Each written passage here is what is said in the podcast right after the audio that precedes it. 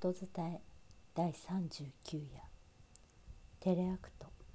ワークフロムホームアクターズより。劇作家モスクワカナ自分の生存戦略のために脚本を書いてみるプロジェクト。テレアクトとは家で一人で誰でも演じることができてスマホがあれば撮影も配信もできる。2分20秒以内の一人芝居の企画名。2020年3月以降の日本で暮らす人々の物語。リモートメンタルクリニック。登場人物。リモートでメンタルクリニックを受診している人。かっこ性別は問わない。通院中の患者がリモートでメンタルクリニックを受診している。あこんにちは。はい。声聞こえてます。先生にはこっちの声届いてます？あ届いてますよね。今まさにやり取りがありましたね。はいすいません。今日は割合調子よく悪くてはい。いつもの通院だったらいけてない感じですね。リモート受診ならなんとかはい。5月はですねうん楽でした。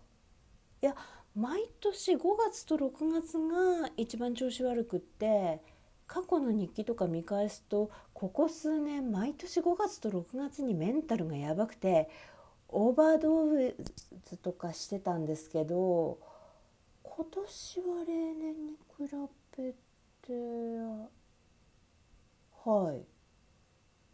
楽で。日によってはリーゼだけでいけてるみたいな。そうですね。やっぱ仕事なくなったのが大きいかなって。自粛期間中から割とずっと家にいるんですけれどマジで生きるのが全然楽で。あ生きているの？割と辛くないなって感じがあって。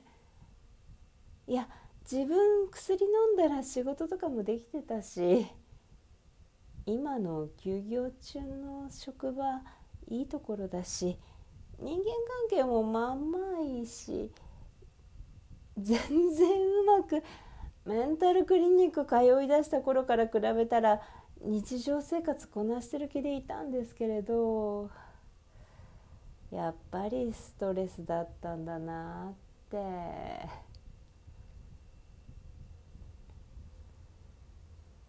外に出て仕事とかで知らない人と会うの。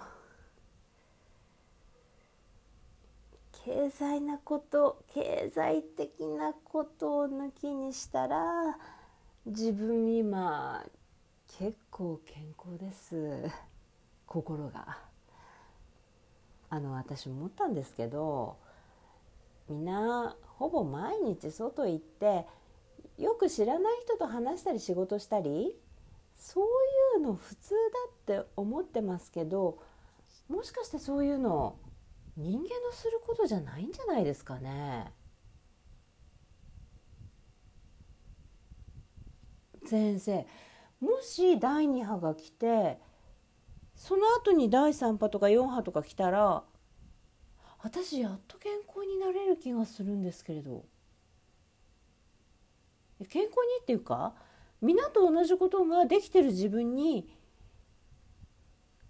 ん、自粛ならもう任せろって感じなんで仕事ができるのと同じくらい自粛ができるってことがこれから求められる人物像になるのではないかというトレンドの予感がする。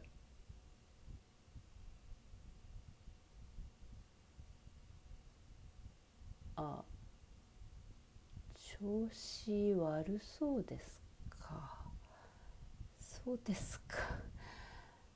まあ今日雨なんで。はい。薬はいつも通りで一応処方箋って郵送ですか？はい。リモートメンタルクリニック。作モスクワカヌ音伝え中山優子でした。明日はフォローしている美容系 YouTuber はメイクの腕じゃなくて顔がいい。をお届けします。